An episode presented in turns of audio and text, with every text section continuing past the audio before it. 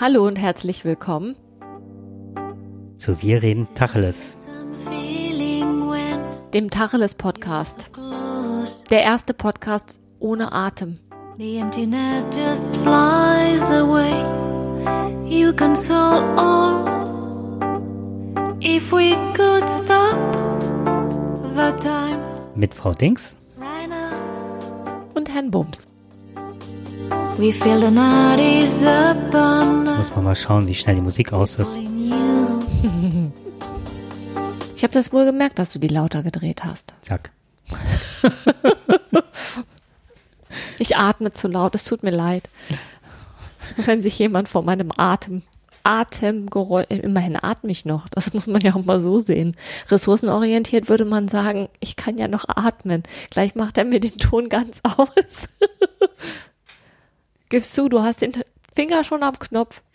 Nein, habe ich nicht. Okay, so, dann sag doch auch mal was, ich muss Luft anhalten. Ihr riecht ihn zumindest nicht. Boah, ich mach, wo ist der Knopf? Wir frotzeln ja schon die ganze Zeit rum, das gibt's gar nicht. Das ist halt immer schwierig von der Mikrofoneinstellung, wie man halt ähm, hineinspricht und äh, diese Atemgeräusche, dieses Wadern heißt das auch mitbekommt. Ja, wir hatten heute uns, ähm, das scheint also die letzte Sendung zu sein. ich laufe schon, ich laufe schon blau an. Genau. Wie sagtest du gerade, die Müllsäcke sind im Keller, die großen blauen? Ja, ja. Naja. 120 Liter. Ich weiß noch nicht, ob ich da reinpasse. Musste mich ein bisschen du hast ja mehrere, nicht? Ah, du hast einen Hund heute. Wir haben heute, wir haben heute einen Studiogast. Aber vielleicht vorher erstmal zu unserem heutigen Thema. Wie versprochen werden wir uns heute dem Thema Bildung zuwenden. Warum habe ich hier Raquel mitgebracht, den Hund? Ah, ist ein Schulhund. Ah. Passt total gut in die Sendung rein. Genau, unser Studiogast ist heute der Schulhund, unser pädagogischer Begleiter, Begleiterin. Begleiterin, unsere, ganz wichtig ist, ja. Ja, aber da kannst du was zu sagen. Die ist heute eigentlich nur durch Zufall hier. Ja, genau. Wollte auch mal sich das anschauen. Wir werden demnächst so eine Meta-Analyse machen auf dem Heimweg und äh, die Kritik schreibt sie dann heute Abend wahrscheinlich, ne? Auf meinem Blog, ja, genau. Ich glaube, beim Ruhrpott dabei und naja, hat also schon Erfahrung. Gut, wir wollten uns heute über Bildung unterhalten. Genau, und zwar hatten wir letztes Mal ähm, ein in unserem Thema, das war ja so eine Sendung, wo wir ganz viele Aufreger hatten und da passte das eigentlich nicht so rein. Das passt besser heute rein. Und zwar ist das wieder ein Thema ähm, aus Übersee, Trump sei Dank. Ähm, wobei ich echt sagen muss, ich habe auch irgendwie gar keine Lust mehr auf den guten Mann. Auch wenn der ja immer irgendwelche Sachen von sich gibt, wo man denkt, oh, ne, da kann man ja nochmal, das kann man auch nochmal ähm, verdeutlichen, weil der ja wirklich viele Sachen macht, wo man sich echt fragt, wie kann das eigentlich sein, ne?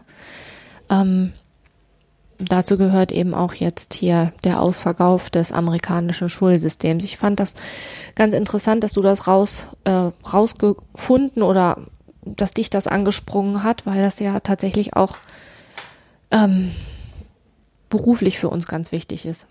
Ja, und das leitet auch ein Stück weit über auf unsere ähm, auf unser Projekt, das wir ja heute ein bisschen vorstellen wollen, und zwar unser Kreativerziehen kreativerziehen.de, genau. Genau. Wenn wir uns das nicht schon ausgedacht hätten, bevor Trump an die Regierung gekommen ist, denke ich, wäre das spätestens jetzt uns eingefallen. Weil sich mit dem Thema Bildung zu beschäftigen, ist sicherlich in heutigen Tagen kein Nachteil. Nee, und das wird mal wichtiger, denke ich mal, sich ähm, damit zu beschäftigen und auch in der Lage zu sein, ähm, was weiß ich, normale News von Fake News zu unterscheiden. Woran kann man das festmachen? Ich finde, alleine dafür brauchst du ein Stück weit Bildung, dass du weißt, äh, wer führt sich wie aufs Glatteis oder versucht es zumindest.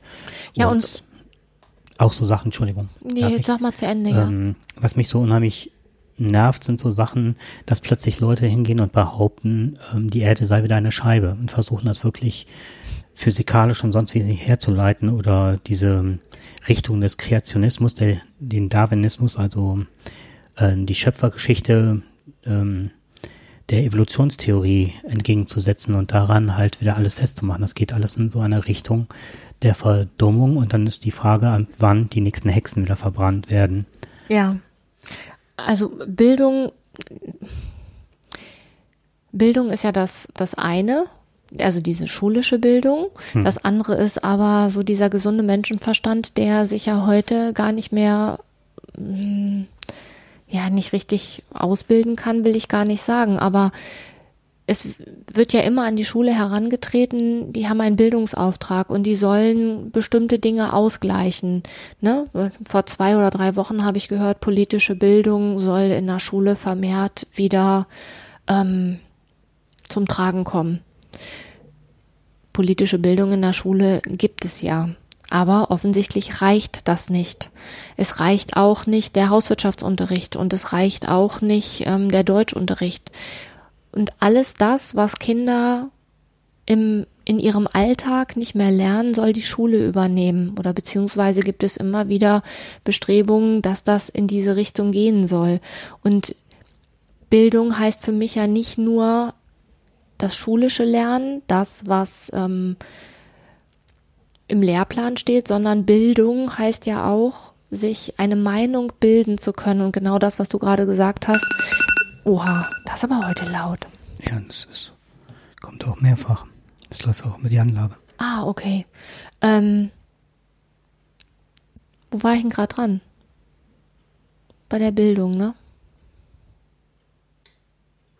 Mach einfach weiter. Also, ja, du bist gut. ähm, also ich finde immer Einspruch ist Bildung ist ähm, eine, eine Sache eines ganzen Dorfes. Wenn ich denke, als ich klein war, wer alles mit an meiner Erziehung beteiligt war. Das waren Nachbarn, die gesagt haben, so jetzt kannst du nicht kommen, wir haben jetzt Mittagszeit oder ne? Ach so. Schlafenszeit oder ähm, dass man von unterschiedlichen Leuten auch mal Geld zugesteckt bekommen hat für ein Wassereis oder sonst was und dann musste man das sich aber einteilen oder das Teilen lernen oder dass man sich das was im normalen Leben passiert. Ich gehe jetzt nicht auf den Bildung, sondern stärker auch auf den äh, Erziehungsbegriff. Das auch, meine ne? ich auch. Hm. Also dieses sich eine Meinung bilden können und auch das, was du gesagt hattest, diese Fake News von richtigen ähm, Nachrichten unterscheiden zu können, hat ja auch was damit zu tun, dass ich mir eine Meinung darüber erlauben kann, kann das überhaupt sein oder kann das nicht sein? Ne? Beziehungsweise sogar noch, ja, richtig, genau. Auch noch zu sehen, dass es Nachrichten gibt, die ja schon eh eine Vorauswahl sind.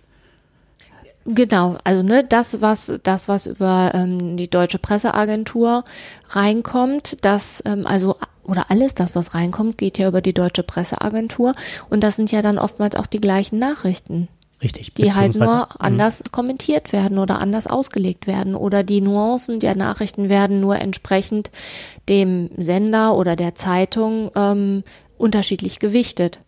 Richtig. Das mit dem Sender fand ich ganz gut, gerade wenn man den Sender wirklich als ähm, Bewusstseinssender, Informationssender, ähm, politische Haltung ist ja auch eine Botschaft, die gesendet wird. So. Ja, genau.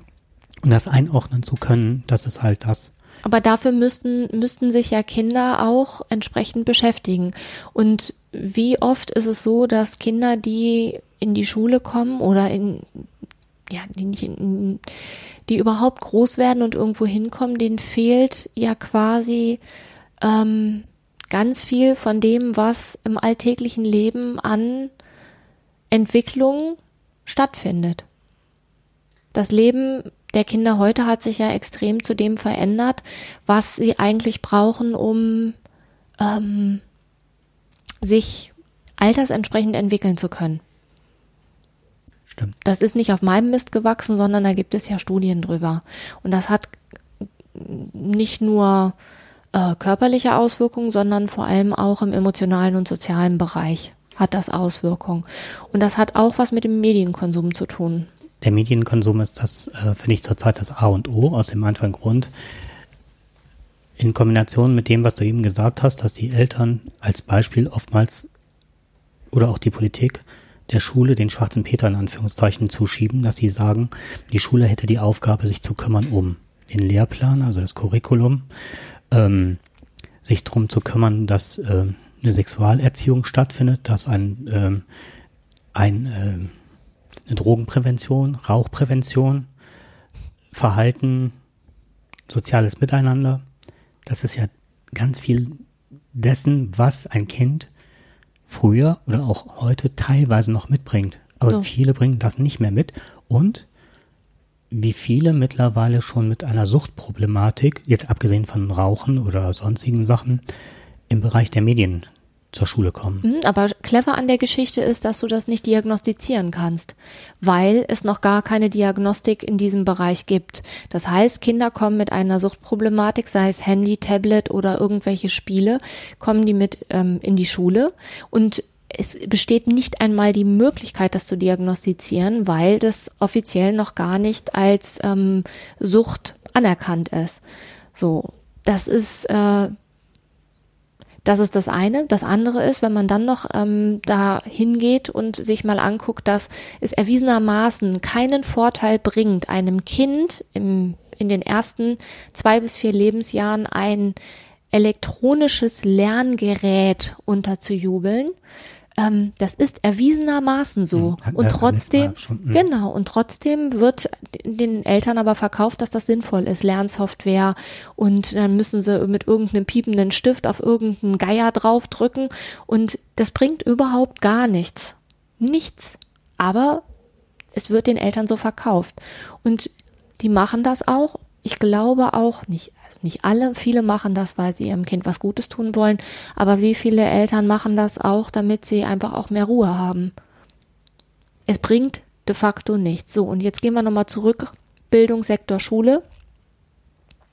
Das, was du gesagt hattest, dass man viele Sachen noch in der Schule dazu lernen soll, aber das Ganze bitte auch nur in zwölf Jahren statt 13 Jahren. Wenn wir jetzt mal davon ausgehen, dass Schüler Abitur machen wollen, haben die dafür nur noch zwölf Jahre Zeit die Möglichkeit, wenn ein Kind nicht altersgemäß emotional und sozial entwickelt ist, das noch ein Jahr zurückzustellen, was früher gang und gäbe war, das gibt es ja gar nicht mehr. Es ist heute genau umgekehrt. Früher war es so, dass das relativ einfach war, ein Kind ähm, noch ein Jahr zurückzustellen. Das heißt, das Kind hatte noch die Möglichkeit, ein Jahr sich zu entwickeln, bevor es in die Schule kommt. Heute ist das ein Riesenaufriss jedes Kind wird mit sechs eingeschult, Feierabend. Und wenn das nicht der Fall ist, dann nur aus begründeten Faktoren, die wirklich auch gar nicht so einfach durchzusetzen sind. Es gibt sehr viele Jungs, vor allem Jungs, die als hyperaktiv diagnostiziert werden, die schon im frühesten Alter mit Ritalin und Konsorten versorgt werden, aus dem Grund, weil man denkt, dass die ähm, auffällig hyperaktiv sein, also ADHS hätten. Dabei beruht das nur, dass die noch nicht schulreif sind. Das unterstützt genau, was du sagst. Die müssten eigentlich noch, wie sagt man früher immer, die müssten eigentlich noch ein Jahr auf die Weide, die müssen toben, die müssen raufen, die müssen bolzen. Und wie viele Kinder bolzen und toben und raufen heute noch? Genau, und das wird dann halt versorgt durch die chemische Industrie, dass die dann ruhig werden. Also ohne jetzt mal auf die Details einzugehen. Also ich habe das Gefühl, dass gerade bei der Entwicklung von Kindern, bis sie ins Schulalter kommen, aber auch ähm, darüber hinaus, dass da die Entwicklung sich sehr stark verändert hat. Die Schule aber nur den Auftrag bekommt, das quasi auszugleichen. Mit einem erhöhten, ja, wie nennt man das? Aufgabenspektrum. Ja, genau. Und mit weniger Ressourcen, mit weniger Räumen, mit größeren Klassenstärken. Ja, es darf natürlich nichts kosten. Okay, so ja. das ist das mhm. ist quasi das. Das ist der Aufhänger, warum wir, also nicht der Aufhänger, das ist einer der vielen Gründe dafür, dass wir uns entschieden haben, quasi den Beruf zum Hobby zu machen. Das hat wir haben uns für dieses kreativerziehen.de entschieden, weil wir in unserer Laufbahn, wir sind ja nun Lehrer an der Sonderschule, an der Sonderschule, Sonderpädagogen, kannst du das bitte rausschneiden? Hm, Förderschule halt. Hm. Förderschule. Ich bin immer noch Sonderschullehrer. Ich habe das ja irgendwann mal, als ich angefangen habe, war das ja noch so. Jetzt ist es halt Förderschule. Wir sind beide Sonderpädagogen und haben uns halt im Laufe der Jahre einige Sachen angeeignet, die vielleicht an der Förderschule eher gang und gäbe sind. Und wir glauben, dass man damit einiges erreichen kann. Auch im regulären mhm. Alltag mit Kindern. Und das unter erschwerten Bedingungen und Kontexten. Genau. Also unsere Seite wird eigentlich sowas sein wie, ach, da kann man von jeder Sendung vielleicht was für den Hausgebrauch mitnehmen. Aber lasst euch überraschen, wir sind gerade dabei zu basteln. Wir können ja mal so auf verschiedene Themen eingehen, die wir uns ähm, ausgedacht haben. Wo hast du die denn da? Ich habe die jetzt gerade gar nicht geöffnet.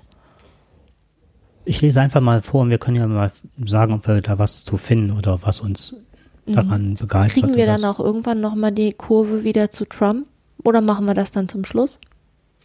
Wir können das ja vielleicht noch kurz vorziehen. Also das ist. Ja. Ähm, nee, dann jetzt lies erstmal vor. Ich bin jetzt gedanklich beim. Ach so, okay, dann machen wir das mit dem Kreativerziehen. Mhm.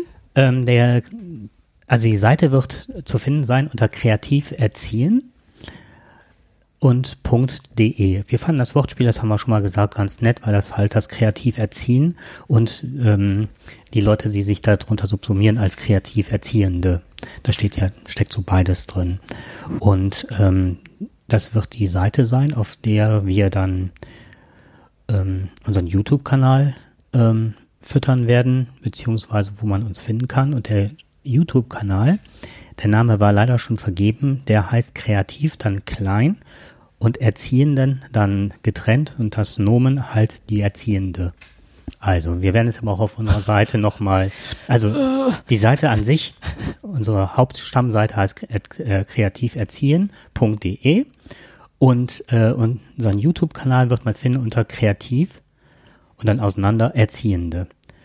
So, und wir haben auch eine Infoseite, also beziehungsweise einen Mail-Kontakt, den möchte ich auch direkt raushauen, und zwar heißt der info at kreativerziehen.de. Boah, da schreibe ich dir mal. Das ist aber lieb. Was, das, so. haben wir, das haben wir alles schon. Das ist alles schon installiert. Der Hammer. Ich glaube, das mit dem YouTube-Kanal, das muss ich nochmal nachgucken. Ja. Ja. So, und dann kann man halt entweder über unsere Seite da zu dem YouTube-Kanal gelangen mhm. oder sich auf unserer Seite, weil das ähm, eingebunden wird, so embedded ist, oder halt man geht hin und ähm, geht dann, verlinkt sich halt unsere Seite auf YouTube. Mhm. Also, was ich jetzt noch, wir haben uns vorgenommen, ein paar, also ich, thematisch hat, wolltest du gerade vorlesen? Genau, dann können ja, wir dann genau, sagen. mach mal. Also wir hatten hier Erziehung unter erschwerten Kontexten. Ja. So spontan zu sagen ist, wir sind halt im Bereich ES, das heißt emotional-soziale ähm, Förderung unterwegs. Das ist ein Förderbereich an der ja. Förderschule. Und das sind halt alles, all die Kinder kann man darunter fassen, die sich sehr kreativ im Unterricht zeigen. Meistens ähm, ist irgendetwas, was sie bewegt oder was sie nicht verarbeitet bekommen. Manchmal traumatisierte Kinder oder häufig sogar traumatisierte Kinder, die ähm, eine spezielle Förderung brauchen oder auch bestimmte Arten, wie man auf sie zugeht, damit sie irgendwann auch im normalen Lernkontext oder in besonderen Kontexten halt unter erschwerten halt ähm, dass man erzieherischen Einfluss auf sie bekommt. Das ist eigentlich ähm, genauso wie bei allen anderen Diagnostiken, wenn du jetzt eine Norm, ähm, eine Vergleichsnorm oder eine Gruppe als Vergleichsnorm dazu nimmst, wo, weiß ich nicht, äh, so und so viel Prozent ist normal entwickelt, dann ist das noch im Normbereich, ne, bei, weiß ich nicht, ne, 85 ja, immer die 15 Prozent. Ja, genau mhm. so. Und dann ähm, gibt das ja beim Verhalten auch. Wenn das mhm. halt eine bestimmte Prozentzahl von der Vergleichsnorm abweicht, dann ähm, steht dem Kind eine Förderung zu, um es mal salopp zu sagen. Und das ist halt im kognitiven Bereich, im sprachlichen Bereich und auch im emotionalen mhm. und sozialen Bereich ist das so. Dann geht man hin und macht eine Diagnostik, wobei das im Bereich ESR schwierig ist. Und häufig lässt sich das auch gar nicht so einfach trennen, sondern das ist immer eine, nicht immer, aber es ist doch oft so, dass das miteinander gekoppelt ist. Die Kinder werden schulisch auffällig und dann stellt man irgendwann fest, dass das aber bei drei Kindern auch drei verschiedene Gründe dafür gibt. Da muss man schon genau hingucken. Genau. Und das, was halt sehr häufig, was wir in der Inklusion häufiger beobachtet haben, ist halt, dass ähm, wir, dass die Kinder ähm, immer an ihrem Verhalten festgemacht werden. und selten geschaut wird, was, warum zeigen die dieses Verhalten an der Stelle. Also es wird jemand, der rumzappelt, in die Klasse ruft oder auch dem Nachbarn regelmäßig äh, eine scheuert oder so, der wird dann immer anhand seines Verhaltens, was natürlich dann nicht in den, in den Kontext passt, in den Kontext passt, wahrgenommen und ähm, die Person mit seinem Verhalten ähm, also das verschmilzt miteinander. Genau. Und, und, und, und, immer diese Frage, ja, aber er macht doch, er macht doch seine Hausaufgaben nicht. Ich habe ihm das schon hundertmal gesagt und er macht sie einfach nicht.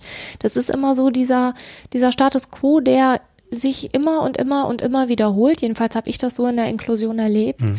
Und daran lässt sich auch nichts rütteln. Ja, er macht seine Hausaufgaben nicht. Das ist ganz blöd, weil er sich damit selber schadet. Aber die Frage, warum macht er das denn nicht? Da ist genau der Punkt, wo, den du gerade genannt hast. Dieses, die Person wird mit dem Verhalten, was es zeigt, da, der ist dann so. Und da wird nicht systemisch drauf geguckt, nämlich die Frage, was hat er denn davon? Weil jedes Verhalten macht einen Sinn. Und selbst wenn es irgendwann mal in einem, in erster, auf ersten Blick in einem sinnlosen Kontext steht, macht es trotzdem Sinn. Auch wenn es den Sinn verloren hat. Aber irgendwann hat dieses Verhalten mal Sinn gemacht. Und das ist, äh, da, das ist schwierig, das rauszukriegen. Ja, da gibt es sogar, das habe ich gerade mal ähm, nachgeguckt, ob das tatsächlich so ist. Das habe ich noch aus dem Studium behalten. Das nennt sich Labeling Approach, also Labeling Approach. Das ist ein Etikettierungsansatz, der halt bedeutet, ähm, genau das, dass das verschmilzt irgendwann, dass man so das ein Stigma ist ein ganz gutes Wort dafür. Ja. Das Stigmatisierung. Stigmatisierung. Und das ist so eine gar eine richtige, im Grunde eine richtige Wissenschaft, weil daraus sich ja auch ganze Lebensentwürfe entwickeln. Ja, und es ist auch so, dass diese negative Erwartungshaltung von demjenigen, der das Verhalten zeigt, ja sich auch irgendwann manifestiert. Das heißt, wenn ich immer, also das ist so das, was sich immer hochschaukelt, ne? Richtig. Und du kannst, beide Seiten haben das gleiche Verhalten drauf. Er macht seine Hausaufgaben nicht, Lehrer reagiert so. Negative Erwartungshaltung, boah, und am nächsten Tag, ne, kriege ich sie wieder drauf, weil ich die Hausaufgaben nicht gemacht habe, zack, bumm. So, man könnte jetzt hingehen und sagen, ja, warum macht er denn die Hausaufgaben nicht? Und das ist eben genau der Punkt. Das ist ja nicht nur, dass er keinen Bock hat, sondern oftmals, oder es, vielleicht hat er auch einfach nur keinen Bock. Vielleicht nimmt das auch billigend in Kauf, am nächsten Tag immer eins übergebraten zu kriegen. Aber vielleicht gibt es dafür auch einen ganz anderen Grund. Und genau. das rauszufinden ist schwierig. Und es ist auch die Frage, ob man immer rauskriegen muss, warum derjenige seine Hausaufgaben nicht macht, sondern vielleicht ist es auch ein Anlass, einfach mal mit dem Jungen in ein Gespräch zu kommen und mit. Oder dem Mädchen, wir sind ja auch hier. Ach ja, stimmt. das, äh, ja, du bist gut. ich habe nur Jungs in der Klasse. Du hast auch nur Jungs in der Klasse. Die aber Mädchen natürlich die Mädchen auch. Mhm. Ich hatte aber Mädchen in der Klasse. Da kann man auch irgendwann mal vielleicht darauf eingehen, ähm, wie sich das verteilt, beziehungsweise welche Auffälligkeiten Mädchen zeigen, wenn sie Auffälligkeiten im Bereich zeigen. Ja, was das, das fände ich, fänd ich sowieso mal ganz gut. Ne? Also mhm. ich habe, ähm, ähm, ja, bitte. Sollen wir weitergehen? Also, ja, ja, mach mh, mal. Weil ähm, als nächstes kommt, da führen wir aus dem Etikettierungsansatz schon ein Stück weit raus. Ähm, da gehen wir in die Bindungstheorie. Ja. Da ist, ähm, da kann man eine ganze Menge schon dran ablehnen. Ähm, wenn ich das noch so richtig in Erinnerung habe, ist das Bowlby und Annethworth, glaube ich, ne, die da die Führenden waren, die da ähm, ja ganz viel zu geforscht haben und da bauen wir halt mittlerweile auch drauf auf. Ja, wobei das ja auch ganz viele aktuelle Literatur geht, gibt, ne? Also der Brisch zum Beispiel, der hat ganz viele Sachen aufgegriffen und ähm, nochmal.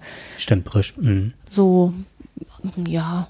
Ich finde, also sehr gut leserlich nochmal zusammengefasst und dargestellt, dass ähm, ist hilfreich. Dann wäre auch ein, eine Idee in dieser äh, Verkettung wäre halt, was ist eine paradoxe Intervention? Was sind andere Situationen, andere Verhaltensweisen? Man, ne? Du mischt jetzt gerade aber Theorie und ähm, die Methoden. Das, ne? das ist die, egal, ne? Ich lese jetzt nur die Punkte ja, vor. Ne? Okay. Also ich mhm. hange mich jetzt an diesen Punkten entlang. Ne? Also da gibt es verschiedene Möglichkeiten, darauf einzugehen. Ja gut, das war jetzt gerade Theorie. Jetzt sind wir mhm. ne, ein Stück weit, wie gehen wir damit um? Also ich finde eine Idee, dass man, was du eben sagtest, ne, der macht aber nicht die Hausaufgaben, ne, das ist ja wie ein Mantra, ne? Der macht die Hausaufgaben nicht, der macht die Hausaufgaben, mhm. macht, der ist ein schlechter Mensch, ein schlechter Mensch, ein schlechter Mensch. So, und irgendwann verfestigt sich das. Und wie kann man da rauskommen? Und eine Möglichkeit sind per, äh, paradoxe Interventionen. Was ist eine konfrontative äh, Pädagogik und ähm, was bedeutet achtsamer Umgang mit Ressourcen? Ja, also, oder eine Ressourcenorientierung. Genau, das ist, ja, das ist zweierlei. Ne? Sag mal vielleicht was zur äh, Ressourcenorientierung. Dass ich mir nicht, also dass ich mir nicht nur angucke, was derjenige nicht macht. Ein Mensch besteht aus mehr als aus das, dass er seine Hausaufgaben nicht macht. Und wenn ich mir angucke, was, der, was derjenige kann, also ein Motto in meiner Klasse war immer, jeder kann was. So, jeder kann was. Auf jeden Fall. Und auch wenn es negativ besetzt ist. Aber jeder kann etwas. Und dann ist halt ähm, es spannend mit den Schülern zu gucken, was kann denn, wer kann denn was? Und auch sich nur das anzugucken, was derjenige kann und sich als Klasse etwas vorzunehmen, was man geschafft haben möchte. Und dann auch den Fokus darauf zu legen, nur auf das, was in diesem Motto auch tatsächlich ist. Also wenn ich mir vornehme, wir melden uns alle, um mal ein ganz saloppes Beispiel zu nennen, dann gucke ich mir auch nur an, wer gemeldet, wer sich gemeldet hat und nicht wer, sondern wie viele Meldungen haben wir denn innerhalb von einer Stunde gesammelt und wie viele brauchen wir an einem Tag. Das lege ich mit den Schülern aber vorher fest. So, und das nenne ich, das ist für mich eine Ressourcenorientierung, zu gucken, wer, wer kann denn was war irgendwann mal ganz spannend. Da habe ich das auch in der Klasse thematisiert, wer kann denn was? Und dann sagte ein Schüler, der wirklich echt massive Schwierigkeiten hatte, der sagte, ich kann auch was. Ich kann andere Leute ärgern. Und da hatte er recht. Der hat es geschafft, in, also er hat wirklich nicht viel auf die Kette gekriegt, aber der hat es geschafft, innerhalb von wenigen Minuten, ach, der hat keine Minuten gebraucht, ne? Zack, bumm, kochte der Laden. Und da hat er recht. Und das fand ich sehr bezeichnend, weil der konnte ansonsten wirklich wenig ähm, einordnen. Der ist auch dann später nach AOSF ist der dann an die Schule für geistige Entwicklung gekommen. Ähm, aber ich fand das so klasse, dass er das einschätzen konnte. Der wusste, ich kann das. So, und dann haben wir halt versucht zu überlegen, wie man das denn noch vielleicht mal positiv einsetzen könnte. Aber es würde jetzt zu weit führen. Mhm. Aber auch da ist die Erkenntnis gewesen, der kann auch was. Der kann nicht nur Leute ärgern, sondern der kann auch sich selber so einschätzen, dass er das weiß. Und dann sind wir schon an einem ganz wichtigen Punkt, dass man ähm, beginnt, Umdeutungen zu machen. Wie kann man das Verhalten, was man vielleicht auch vorher negativ gesehen hat, in eine positive Ressource verwandeln? Da muss ja auch was in einem selber im Kopf stattfinden. Ja, und außerdem, Ein genau. Reframing halt, ne? Genau, und es ist kontextabhängig. Das, was man als Verhalten in der einen Situation zeigt, ist negativ, aber in einer anderen Situation ist es vielleicht sinnvoll. Und das spricht ja für eine ganz hohe empathische Qualität, wenn ich, beziehungsweise empathisch vielleicht nicht, aber ich kann Menschen beurteilen und ich kann Menschen ähm, verstehen, wie die ticken. Genau, der wusste auf jeden Fall, bei welchem er das Knöpfchen mhm. drückt, also welchen Knopf er wo drücken musste. Genau. Und das hat funktioniert. Dann sind wir auch schon, wo wir gerade die Begriffe ähm, Umdeutung hatten und Reframing, sind wir beim systemischen Denken und Handeln. Ja. Was so Familie und Co. anbelangt, ist, also es geht auch ganz viel um Elternarbeit, Ressourcen der Eltern. Ja, das ist ja auch eine Seite für Eltern, ne? Genau. Dann Elternschaft, Kooperationsformen in der Zusammenarbeit mit Schule, dem Elternhaus. Ähm, da finde ich zum Beispiel mal ganz spannend, dass ich am Anfang, wenn ich es mit Schülern zu tun habe, die sehr noch sehr auffällig sind, dass man hingeht und ähm, die Eltern anruft und ich mir das vornehme, nur dann anzurufen, wenn ich den Schülertest mal loben kann, dass ich eine ganze Menge mit mir ausmache, nicht wenn, die, wenn es wichtige Informationen sind, die die Eltern wirklich brauchen. Wenn es aber darum geht, zuerst mal ganz viel auch selber auszuhalten und zu schauen, wie kann ich selber mit dem Kind umgehen, genau das, was wir eben gesagt hatten, also diese ganzen Vorabinformationen nicht nur, also nicht ähm, nur als auffälliges Kind, sondern welche Ressourcen stecken dahinter. Mhm. Und wenn sich dann was ändert, den Eltern sofort mitteilen, ich rufe an das und es ist super, geändert. das hat sich geändert, weil dann auch die Eltern auch einen anderen Zugang zum Kind bekommen, weil Schule ist ja auch für die oftmals, es kommt ja nicht von ungefähr, dass sie dann auch eine Angst selber vor Schule bekommen oder das Nein. als unangenehm empfinden und wenn sich mal freuen und dann auch mit dem Kind auch wieder anders umgehen können. Da ist ja, man wirft sozusagen einen Stein ins Räderwerk, ne? Ja, und da ist ja, also für die Eltern gilt ja, gilt ja das Gleiche wie für den Schüler auch. Wenn die Schüler bei uns an der Schule landen, haben die ja schon eine ähm, massive Misserfolgsgeschichte hinter sich. Da hat sich ja die Änderung des Schulgesetzes, hat sich dahingehend ja ziemlich negativ ausgewirkt. Jedenfalls erlebe ich das im Primarbereich, weil Kinder werden ja in der Regel können die erst am Ende der zweiten Klasse überhaupt noch gemeldet werden. Jedenfalls hier in NRW. Ich weiß nicht, wie das in anderen Bundesländern ist, aber hier ist das so. Und das bedeutet, dass Kinder, die massive Schwierigkeiten haben, sich in den Schulalltag ein, sich im Schultag Alltag einzuordnen, dass die aber zwei Jahre gezwungenermaßen an der Grundschule bleiben müssen, bis sie denn dann wechseln dürfen oder bis sie zusätzliche Förderungen innerhalb der Inklusion bekommen dürfen. So und das hat natürlich massive Auswirkungen, weil dann hat sich so ein negatives, ab, so eine ne negative Abwärtsspirale ja schon ähm, hat die sich ja schon ähm, etabliert. Mhm. Und das ist, das fand ich früher wesentlich einfacher. Früher hat man gesehen, ein Kind hat massive Schwierigkeiten und dann hat es relativ schnell den, ähm, die Förderung für Sonderpädagogik, also den, den Status sonderpädagogische Förderung hat es ja dann relativ schnell bekommen. Ja, Der. Hund, unser Schulhund ist hier gerade ein bisschen. Hatte eine Katze gesehen. Ja, meine Katze. Schulkatze. ja, und ähm, da sind wir ja auch schon ein Stück weit in Inklusion. Ähm, Das wird sicherlich auch ein Thema sein. Ein Ne? ganz großes- Mhm. Vorteil von Inklusion und ähm, naja, was das sonst noch so mit sich Mhm. bringt. Und auch die Schullandschaft, das Schulsystem ist, ähm, da gibt es diesen Ansatz in den ähm, nordischen Ländern, der sagt, ähm, passt das Kind nicht ins Schulsystem, muss sich das Schulsystem ändern. Und wir haben ja oftmals, dass das Kind, ähm, dass sich nicht das System ändert, sondern das Kind muss sich in irgendeiner Form ändern. Und, Und selbst die Ver selbst Entschuldigung, selbst bei der Inklusion aktuell, wo man ja eigentlich davon ausgeht, dass die Ressourcen so geschaffen werden müssen, dass das, dass das für das Kind passt, ist es ja teilweise in den Köpfen noch gar nicht drin, beziehungsweise auch wird auch gar nicht baute also bautechnisch und was weiß ich nicht alles. Das ist nicht, sind nicht nur die, die, die Köpfe, sondern es sind auch die Töpfe. Also da, Mhm. die sind einfach, die geben ja gar nicht die finanziellen Mittel her, dass das gehen könnte.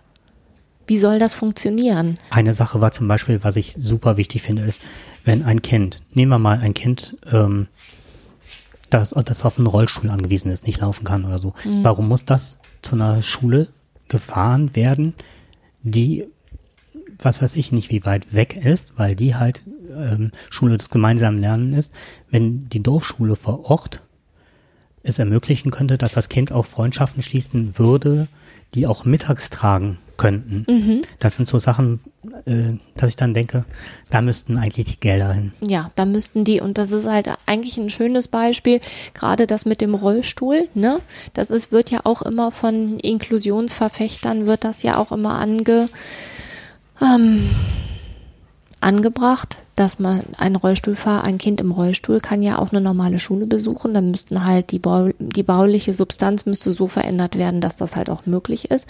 Aber so ein Rollstuhlfahrendes Kind ist ja auch nur die eine Geschichte. Ne? Wir wissen ja, dass äh, so eine ähm, so eine sonderpädagogische Förderung ja mannigfaltige ja Ausführungen haben kann. Ja.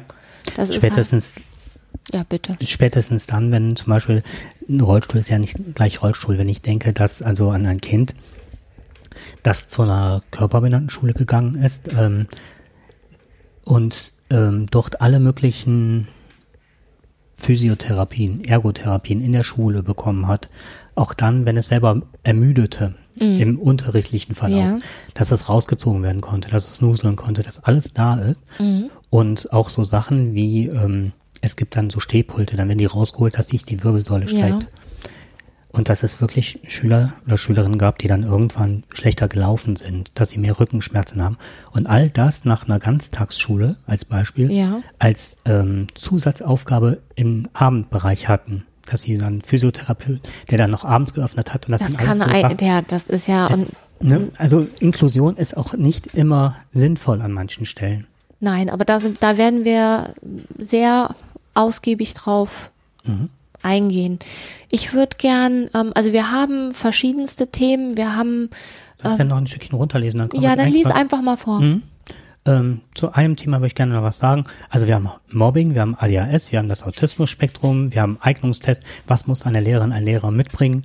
Ähm, und zwar mehr als nur ähm, irgendwann studiert zu haben.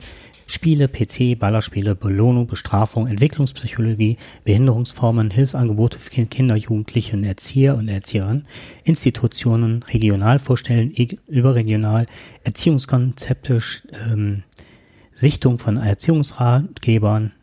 Wir wollen vorstellen verschiedene ähm, Podcasts, die sich damit vorstellen, Sketchnoting als Beispiel und Psychologieseiten. Dann käme noch dazu ähm, die Ausbildung, die wir machen, und zwar im, ähm, Bereich der systemischen Beratung. Ja, das sind schon mal so die ersten groben Genau. Themen für die nächsten zehn Jahre. für die nächsten zehn Jahre. So, und das ist thematisch, äh, haben wir, thematisch können wir auf ein breites Spektrum zurückgreifen und damit das ähm, sich ein bisschen, ja, ansprechend gestaltet, haben wir uns auch überlegt, dass wir das ein bisschen anders aufziehen werden als Podcast als bei unserem Podcast. Ähm, wir werden dazu bestimmte Leute einladen und hoffen, dass wir in Form von ähm, Gesprächen und Interviews und ähm, unterschiedlichen Darstellungsformen, unser Schulhund nimmt gerade die ganzen Kabel auseinander. Nicht apportieren. Ja, es wird auf jeden Fall ein ähm, umfangreiches Angebot geben. Und da ist bestimmt für den einen oder anderen was dabei. Und als Zielgruppe haben wir eigentlich alle die, die sich irgendwie für Erziehung interessieren. Entweder gezwungenermaßen, weil sie Eltern oder Lehrer sind oder eben als Hobby, weil sie es einfach ähm, spannend finden. Ich finde das auch sehr schön für Oma und Opa. Ja, für Opa und Opa, Onkel und Tante. Vom Jugendamt übers, ne? Also Ja. das ganze Spektrum, was Also auch für Lehramtsanwärter. Ne? Also gerade dieses, was muss ich denn mitbringen, wenn ich, wenn ich Lehrer bin, da ähm, habe ich ganz viel drüber nachgedacht.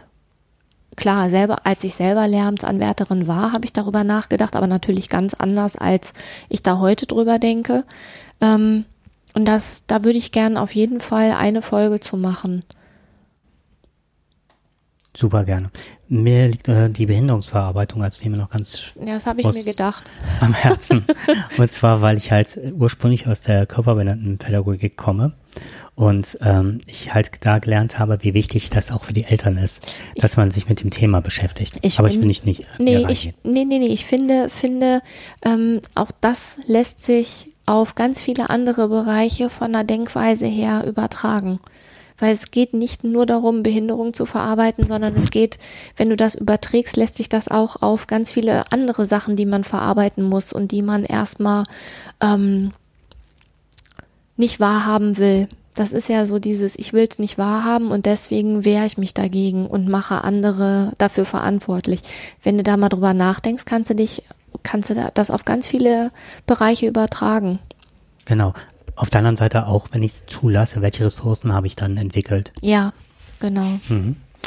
Ja, Also wir haben das, glaube ich, sehr ausführlich vorgestellt, was wir machen das wollen. glaube ich auch. Und jetzt Trump nur ganz kurz. Genau. Der, also wirklich nur ganz kurz, weil ich, ich, ich erinnere, einfach- mhm. ich erinnere mich an, an eine Sendung, die wir gemacht haben, wo wir eigentlich nur nicht mehr meckern wollten. Also ich wollte nicht mehr so viel meckern und wollte mich auf das konzentrieren, was da ist. Das Problem ist natürlich, der ist ja da.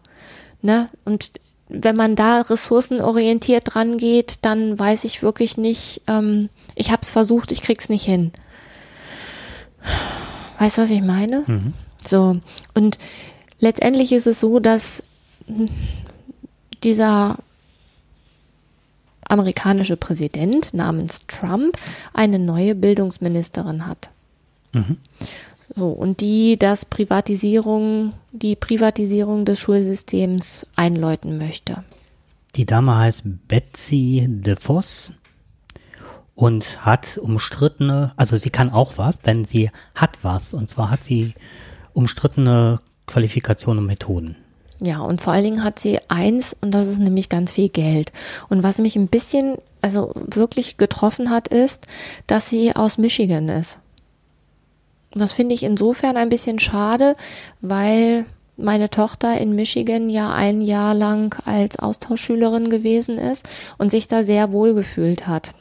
Wobei auch da schon ähm, ihre Erfahrung mit dem amerikanischen Schulsystem ähm, fand ich jetzt nicht immer nur positiv. So, aber davon mal ganz abgesehen. Interessant fand ich in dem Zusammenhang, dass äh, die gute Frau, wie hieß sie noch? De Voss? Mhm. Betsy de Voss. Ja, sie hat sehr viel Geld, ähm, aber ansonsten vom staatlichen Schulwesen wenig Ahnung.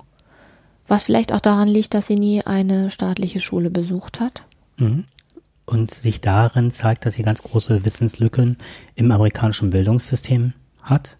Das Tragen von Waffen als sehr sinnvoll findet, damit sich äh, Kinder vor Grizzlybären schützen können. Das war ein Viral-Hit im Internet. Jetzt das, also ich lache jetzt nicht mehr, weil ich äh, wirklich schon ausgiebig gelacht habe. Das finde ich richtig ja. Sie hat also zwei. Putzig. Putzig, ja. Sehr putzig. Pelzig. Petzig. Petzig, petzig, dann habe ich ziemlich Finde ich richtig petzig. Ja, Anmerkung, was mir gerade auffällt, der Voss ist doch so ein richtiger ähm, ursprünglich amerikanischer Name, ne? So eine nie- hier gab es doch mal den Fossi-Bär bei der Muppet Show. Wobei der Voss ist wahrscheinlich eher so niederländische Abstammung, naja.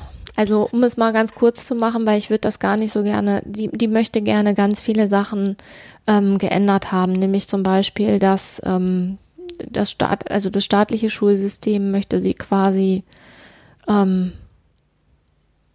Abwickeln, ja, im Grunde. Genau, und Privatschulen dafür, ähm, Charter, äh, Charter, Charterschulen und Voucherprogramme etablieren.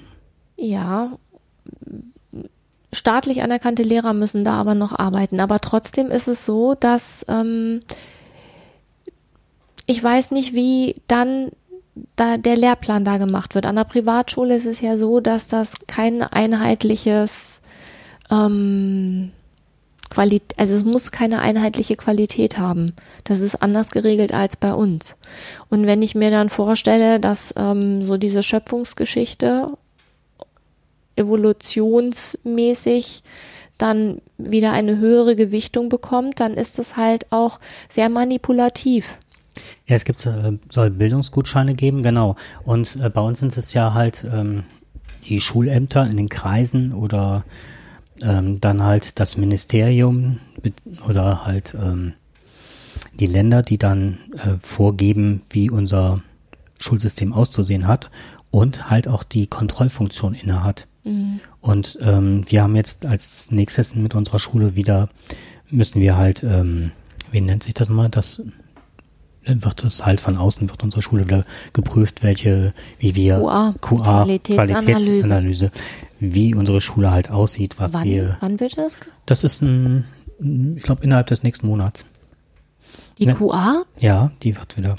Und dann wird es halt so sehen, dass äh, Leute, Äh? ja, ist so. Was? Das Warum ist jetzt, denn- später. Oh ja, okay. So, und das ist halt, ähm, dann kommen halt Leute von außen in die Schule, reden mit den Lehrern, reden mit den Schülern, reden mit den Eltern, der Unterricht wird analysiert, ähm, die ganzen ähm, Fächer werden analysiert, dann unsere Skripte, das Schulprogramm, also alles das wird auf den Prüfstand gestellt und geguckt, ob es in genau das abbildet, ähm, was eigentlich von Schule verlangt wird. Und das ist das, was, äh, wogegen sich der Voss halt ähm, wehrt, weil sie denkt, es wird halt viel zu sehr von außen auf, der, auf die einzelne Schule eingewirkt und das will sie abschaffen.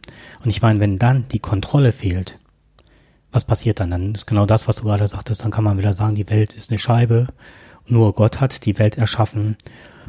Und ähm, auf jeden Fall wurde irgendwann mitgeteilt, dass ähm, gerade diese ich, Charterschulen, wie, oder Charterschulen, ich weiß nicht, wie das ausgesprochen wird, dass ähm, die halt ähm, sehr hoch im Ranking seien, weil die meisten, die diese Schule besucht hätten, diese Privatschulen, die wären ähm, dazu prädestiniert zu studieren. Das hatte aber einen Haken, denn die Leute, die ähm, studieren gingen, mussten ein Jahr vorher schon Platz sicher haben. Hatten die den nicht, haben die am Schluss den Abschluss nicht geschafft. Das heißt, alle, die, die die Schule verlassen haben und studierten, waren die, die auch vorher schon äh, Studienplatz hatten und die anderen sind ausgesucht worden. Und es ist so, dass das mit den Kosten in Amerika beim Studieren anders ist als hier. Ne? Also du brauchst schon ein bisschen Geld, um studieren zu können. Wenn du, also da gibt es auch unterschiedliche Schulen. Genau. Einmal das staatliche und dann das ähm, ja, privat genau. geregelt. Und der Vorteil, Was, ja. Ja, sag du mal. Nee. Der Vorteil? Der Vorteil für Trump ist halt, ähm, beziehungsweise für die Force ist halt auch, dass ähm, man in den Schulen keine Gewerkschaften mehr hat. Das ist das, was ich als nächstes mhm. auch gesagt hätte. Ne? Also das heißt, du hast bist als Lehrer sowieso darauf angewiesen, ähm, also du hast keine Lobby hinter dir. Du musst halt gucken, dass du so unterrichtest, dass du der Schule gefällst und entsprechend dann eventuell auch entsprechende Überstunden machst. Das ist sowieso anders geregelt als bei uns. Der Lehrerberuf bei uns ist ja staatlich geregelt und ähm, das ist da halt komplett anders. Das ist eine, ähm, das ist sozusagen das Schulsystem, wenn das so ist, wird eine, ähm, ein Goldesel sein, weil zum Beispiel Andre Agassi hat mit dem äh, Finanzdienstleister ähm, sehr viele Schulen eröffnet. Wenig Kontrolle fand statt und mittlerweile ist es halt so, dass ganz viele Kollegen in amerikanischen Schulen dieser Art an Burnout leisten, weil die halt viel, viel mehr arbeiten müssen, viel mehr leisten müssen, eine wesentlich schlechtere Bezahlung oh, haben. Oh, warte mal ganz kurz. Ja. Kannst du mal kurz Stopp machen? Ich glaube, dass wir jetzt aber auch bald durch sind. War gerade eine kurze Unterbrechung.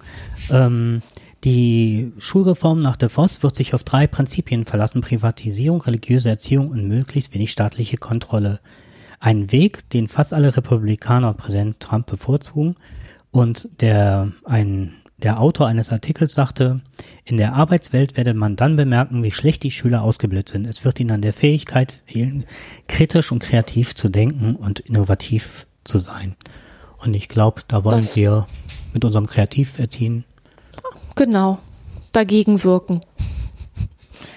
Das ist eigentlich ein schönes Schlusswort, oder? Ja, genau. Ja. Alles klar. Alles klar. So, jetzt haben wir ganz viel über unseren Kreativerziehen gesprochen und jetzt machen wir hier einen Cut an der Stelle. Genau.